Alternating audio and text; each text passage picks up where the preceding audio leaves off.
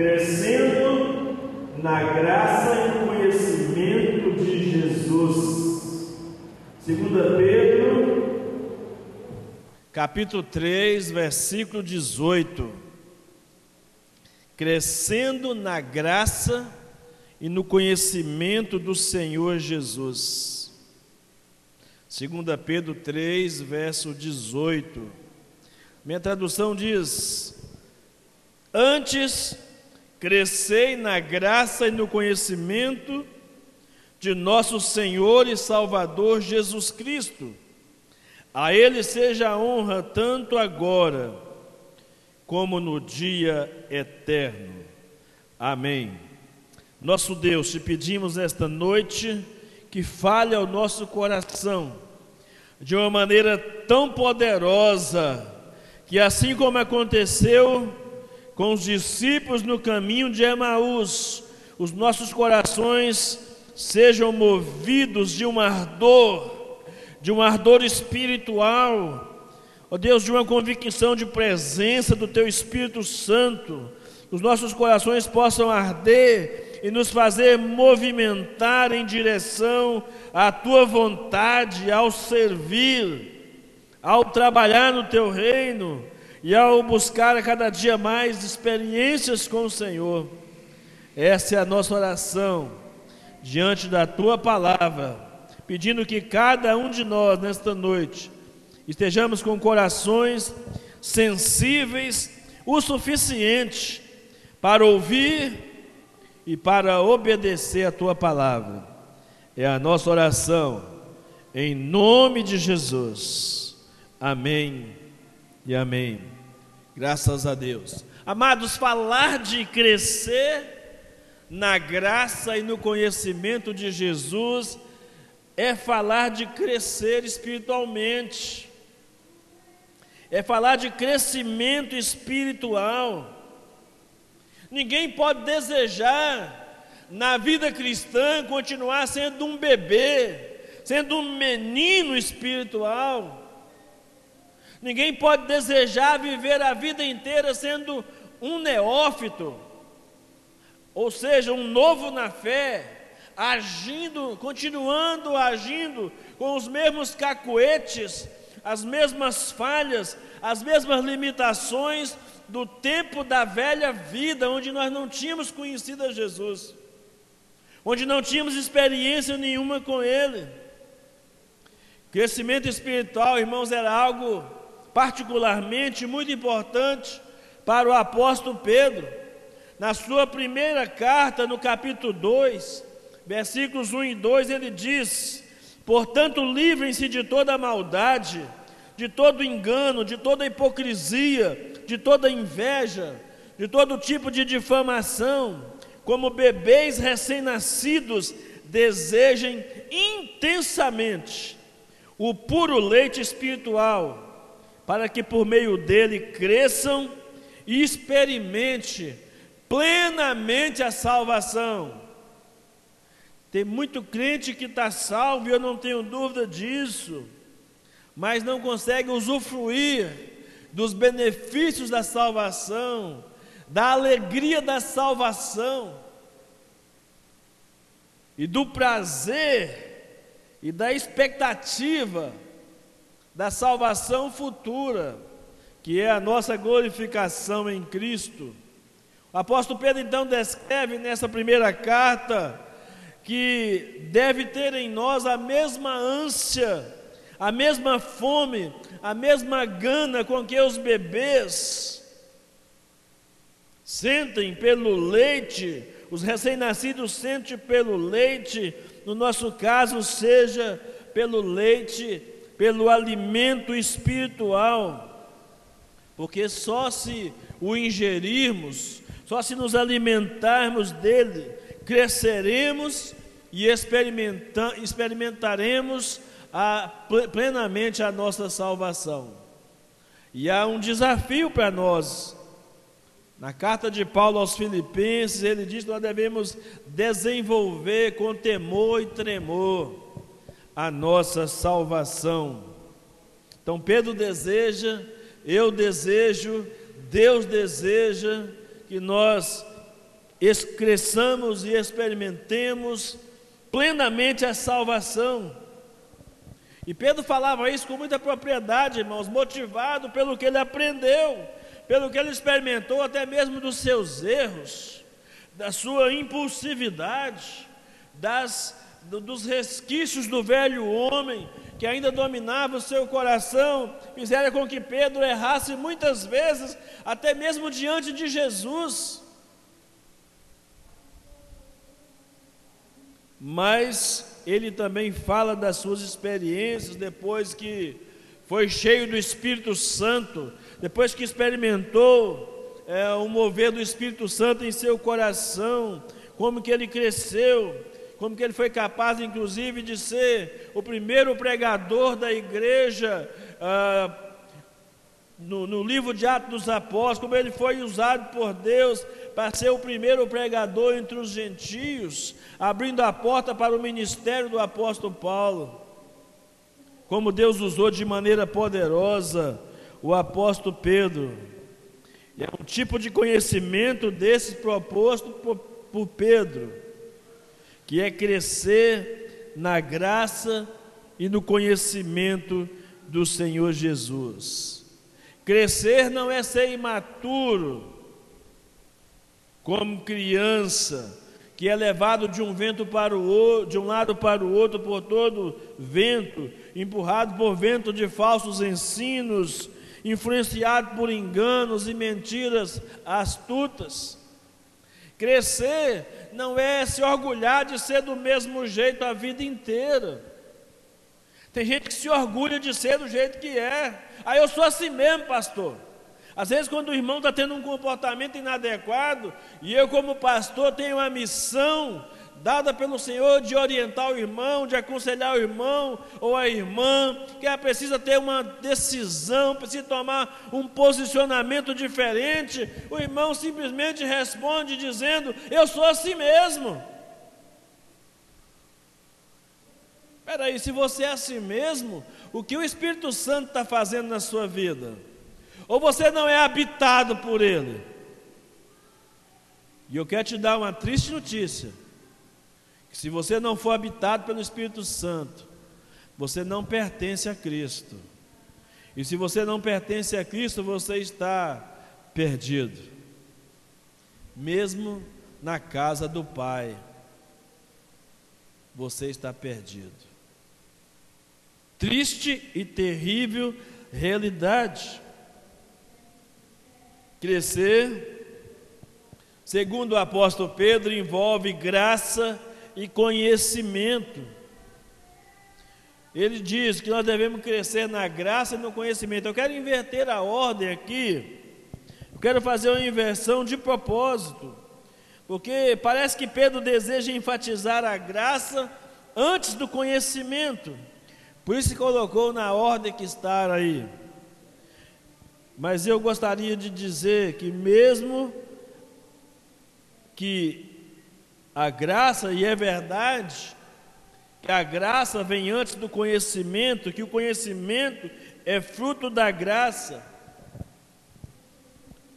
Mas eu quero dizer que é o conhecimento que nos faz entender essa ação da graça em nossos corações, em nosso favor. É o conhecimento que proporciona isso. Ele é fruto da graça e ele nos proporciona ao mesmo tempo que nós entendamos ou experimentemos os efeitos dessa graça em nós, cuja ênfase principal, porque esse conhecimento, irmãos, ele não acontece desassociado.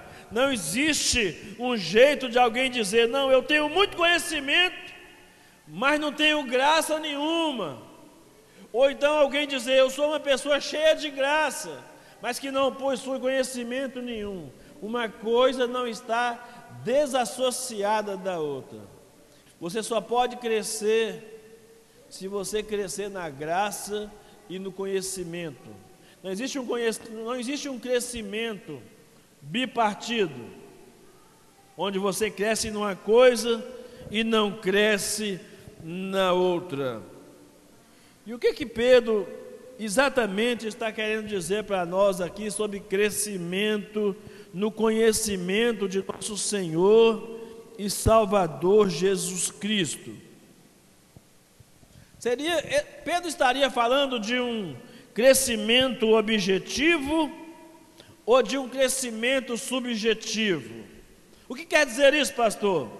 Um crescimento objetivo é eu conhecer todos os fatos a respeito de Jesus, é eu conhecer a história de Jesus, é eu conhecer as doutrinas de Jesus, é eu ter todas as informações possíveis sobre a pessoa de Jesus, até mesmo sobre a obra de Jesus. E ter um conhecimento subjetivo, a própria palavra subjetivo vem de sujeito, né? é, uma, é um conhecimento experimental, é você conhecer Jesus por experiência. É você conhecer Jesus do tipo de conhecimento que o cego de nascença experimentou. Lembra no capítulo 9 do Evangelho de João, quando um cego de nascença foi curado por Jesus e alguém depois, depois de indagar aquele jovem, depois dele ser é, sabatinado por vários tipos, por várias pessoas, por várias situações, alguém o abordou e disse: Quem foi esse pecador que fez isso com você? E a resposta de um homem que tem experiência com Jesus é a seguinte: se ele é pecador ou não, eu não sei, mas uma coisa eu sei: eu era cego e agora eu vejo. Mesmo que você não tenha todos os conhecimentos objetivos sobre Jesus, mesmo que você não saiba tudo o que precisa saber sobre Jesus, mas se Ele transformou o seu coração, isso basta para que você dê um bom testemunho da presença de Jesus, do poder de Jesus, de mudar o coração do homem, de cumprir o propósito pelo qual ele veio realizar-se na cruz do Calvário. Então, conhecimento objetivo é conhecer tudo que se pode conhecer a respeito de Cristo. Isso é feito pelos sermões, isso é feito através dos estudos bíblicos. Isso você pode ir a um seminário e aprender teologia. Você pode comprar bons livros e fazer boas leituras doutrinárias. Você pode ter uma medita, um, medita, uma, um livro de meditações diárias e todo dia meditar em pequenos trechos das Escrituras Sagradas. Você pode ler a sua Bíblia toda. E o crescimento e o conhecimento de Jesus é uma coisa interessante, irmãos, que ele é inesgotável. Não tem como alguém chegar a um determinado momento da caminhada cristã e dizer assim: eu já conheci o bastante sobre Jesus, eu já sei tudo, eu não preciso saber mais nada. Não. É diferente, por exemplo, do Natal e do Ano Novo, que a gente tem aquela sensação que comeu demais, não é verdade? Sensação que se fartou demais, que passou dos limites. No conhecimento da Bíblia a respeito de Jesus, nunca, nunca será o suficiente, nunca será o bastante. Se nascer de Natal, se nascer de Ano Novo, às vezes nós precisamos refletir que temos que dar uma freada no tanto que nós comemos, quando nos alimentamos da palavra de Deus, para o conhecimento de Cristo Jesus, não há limites para esse conhecimento, para esse aprendizado, e tudo quanto Deus quisesse revelar a nós, pela iluminação do Espírito Santo na leitura das Escrituras Sagradas e no ouvir da proclamação da palavra, porque a Bíblia diz em Romanos capítulo 10, versículo 17: a fé vem pelo ouvir, ouvir a palavra de Deus. Cristo, irmãos, não apenas cresça não apenas no conhecimento de Cristo como Senhor, mas cresça ah, como Senhor e Salvador, mas cresça através de uma experiência pessoal com Ele, é o crescimento subjetivo, é uma experiência que só você e Ele pode ter. As pessoas podem questionar tudo a respeito de sua vida, mas nunca poderão questionar as suas experiências com Jesus.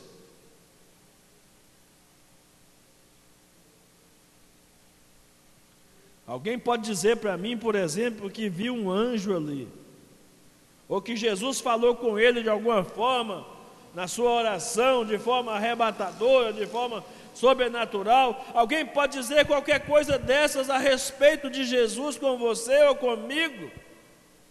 E eu ainda tenho o direito, a possibilidade, a capacidade de até não acreditar no que, cara, no que a pessoa falou. Mas eu só posso fazer isso no meu coração. Porque para aquela pessoa eu nunca posso dizer que ele não viu, nem que ele não experimentou. Por isso eu acho que, eu acho não, tenho certeza que o nosso desafio hoje em pleno século 21, já agora entrando na terceira década do século 21. Nosso desafio é maior do que foi o desafio dos discípulos no passado. No passado eles diziam uns para os outros: não podemos deixar de falar do que temos ouvido e visto. E nós vamos mais adiante não podemos deixar de falar do que temos visto, ouvido e experimentado do Senhor Jesus. Jamais poderemos deixar de falar do que experimentamos no Senhor Jesus.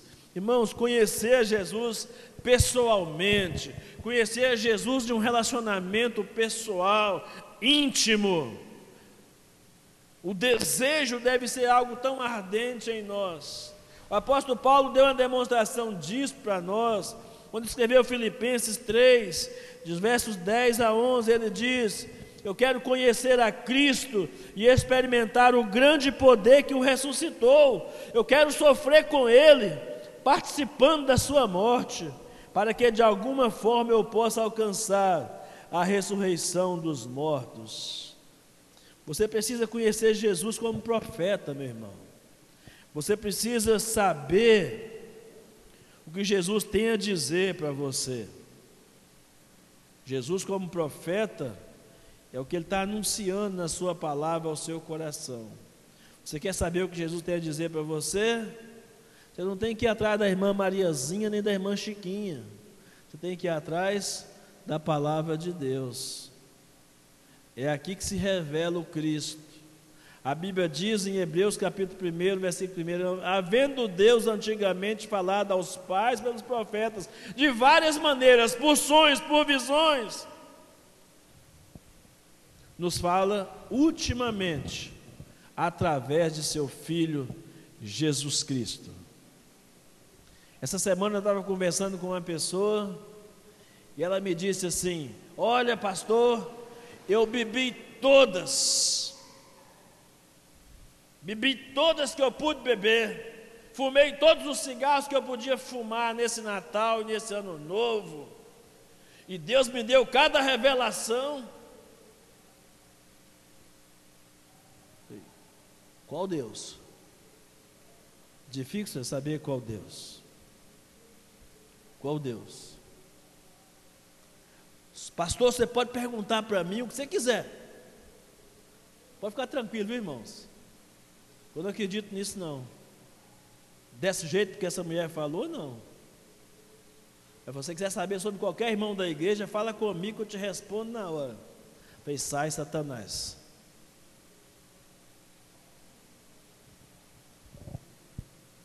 Como é que alguém que vive uma vida tão devassa pode dizer que Deus, que Jesus encarna nela,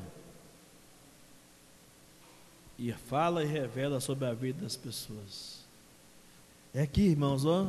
É não ser menino para você não ser levado para lugar nenhum por vento de doutrina nenhuma. É ser chamado pela palavra ou para a palavra. Você precisa conhecer Jesus como rei ele precisa ser o seu rei. Você precisa estar debaixo do governo de Cristo, do senhorio de Cristo. Você precisa experimentar a soberania de Deus na sua vida todos os dias. Enquanto você não conhece Cristo como rei, a sua vida fica sem direção. Você precisa conhecer Jesus como sacerdote, porque é Ele que faz a intermediação. A Bíblia diz em 1 Timóteo capítulo 2, versículo 5, Há um só Deus e um só mediador entre Deus e os homens. Jesus Cristo, o homem. Há um só Deus. Há um só intermediador. Você precisa conhecê-lo como sacerdote. E ele, como sacerdote, já abriu o caminho para a sua comunicação com Deus. A Bíblia diz que no dia da, da, da, morte de Jesus, o véu do templo se rasgou de alto a baixo. Deus tomou a iniciativa de novamente se comunicar conosco e providenciou essa comunicação na pessoa bendita de Jesus nosso sumo sacerdote, a quem ele foi o sacrifício e a oferta ao mesmo tempo, em nosso favor. Você precisa conhecer Jesus como alguém mais chegado que um irmão. Aqueles momentos mais íntimos, quando você está no seu carro, na sua casa, sozinho, correndo, trabalhando, você precisa experimentar no seu coração a doce e suave presença de Jesus. Estava ouvindo uma parte do culto da Igreja Presbiteriana de Pinheiro, São Paulo, hoje, e aí eu vi uma música que eu gosto tanto, há tanto tempo, não ouvia, só de ouvir tua voz e sentir teu amor ou teu calor, né? Só de pronunciar o teu nome Jesus, que doce nome. Nossa, eu fiquei com tanta saudade, lembrei de tanta coisa do meu passado, maravilhosa, de experiências com Jesus.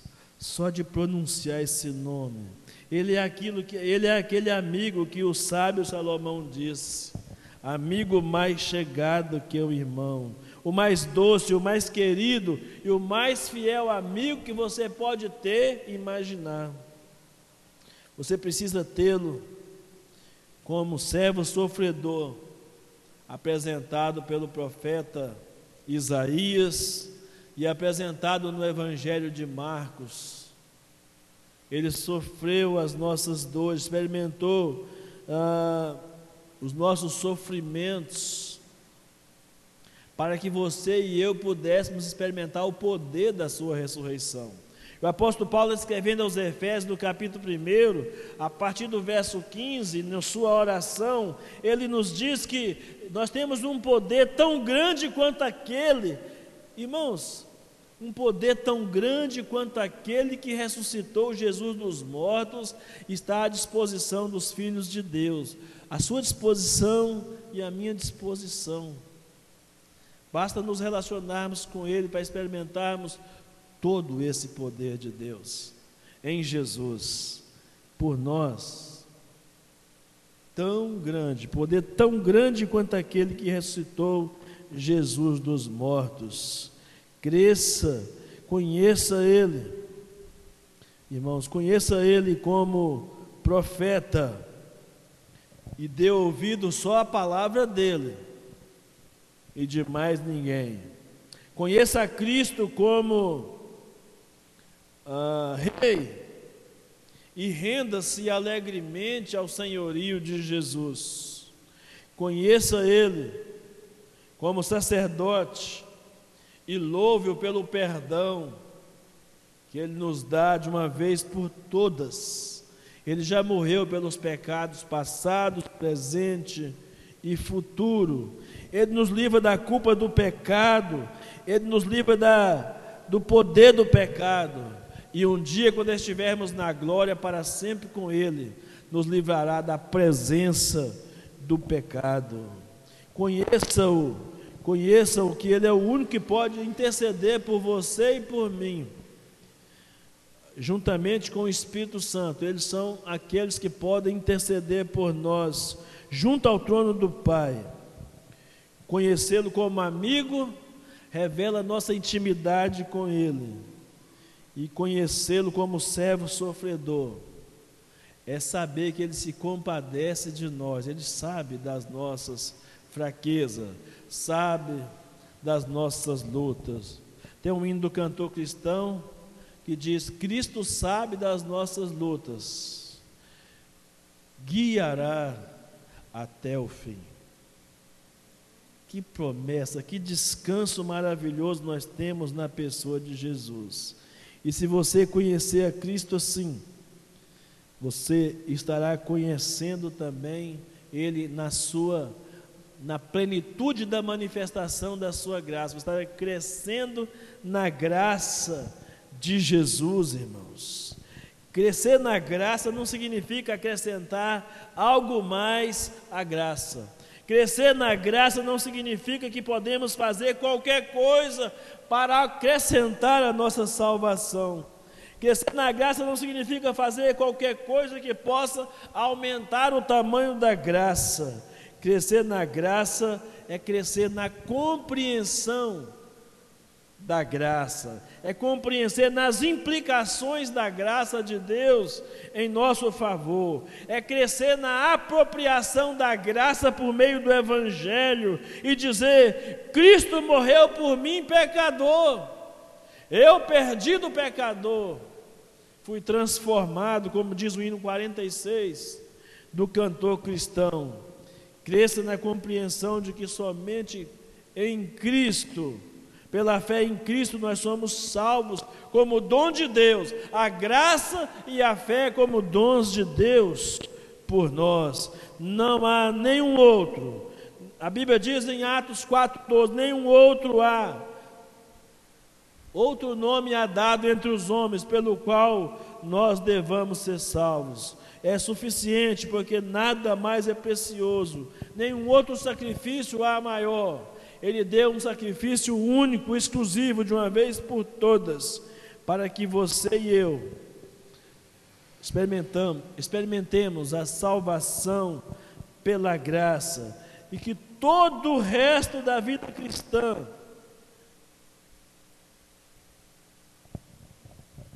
é a ação constante da graça de Deus. Por isso, irmãos, nunca pare de pregar Antes de pregar para qualquer outra pessoa, nunca pare de pregar o Evangelho da graça para você mesmo.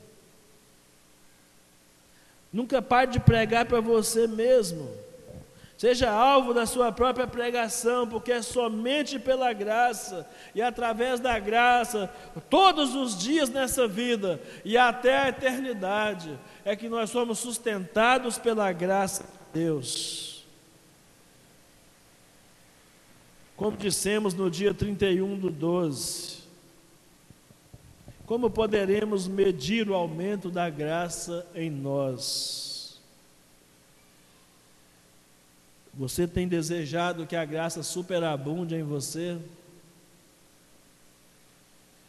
No seu coração, na sua mente, nas suas afeições, nas suas emoções, a prova de que estamos crescendo na graça, é se estamos vivendo em santidade e nos tornando cada vez mais humildes e dependentes de Jesus.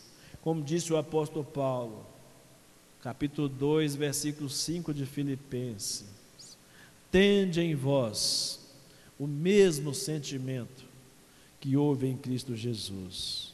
Quanto maior for o nosso conhecimento da graça, Quanto mais provarmos da graça, mais nos humilharemos, mais nos ofereceremos aos trabalhos, ao serviço, mais nos doaremos, mais ofertaremos não somente o nosso dinheiro e os nossos bens, mas a própria vida. A própria vida. Mais viveremos para os outros ao invés de desgastarmos as nossas vidas conosco mesmos. Cresçamos na graça do nosso Senhor e Salvador Jesus Cristo.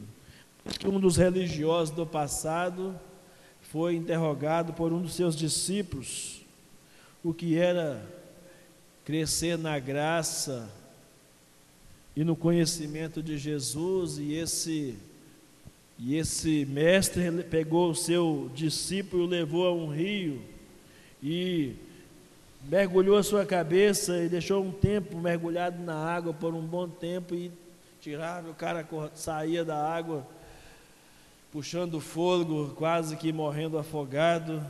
E aí ele, o mestre enfiava de novo, e aí tirava de novo, por umas três vezes ele fez a mesma coisa, até o discípulo já não estar mais aguentando, tentando, buscando o ar para viver. E ele disse: Você só vai crescer na graça e no conhecimento o dia que você desejar isso, tão profundamente na sua vida como você desejou o ar quando estava debaixo da água. Que seja assim na sua vida hoje, que seja assim na sua vida sempre. E que 2021 seja um tempo de você crescer nisso. Amém? Vamos orar. Nosso Deus, nós queremos te agradecer por essa palavra nesta noite. Nós sentimos necessidade de desejar assim de uma forma tão profunda o crescimento na graça do Senhor Jesus. Experiência de conhecer Jesus e de viver para Ele, ó Pai. Tem misericórdia de nós, que os impedimentos caiam por terra essa noite, em nome de Jesus, e só e somente só o teu nome seja glorificado em nossas vidas, porque afinal é assim que a tua palavra termina na segunda epístola de Pedro, que o conhecimento da graça e do, que o crescimento na graça e no conhecimento de Jesus nos leve a dar glórias ao Senhor, agora e para todo sempre. O teu nome seja exaltado em nossas vidas. Ó oh Deus, mas nós te pedimos nesta noite, ajuda-nos porque nós temos muitas limitações e dificuldades, mas contamos com a tua própria graça, reinando em nós, hoje e sempre. Amém e amém. Graças a Deus.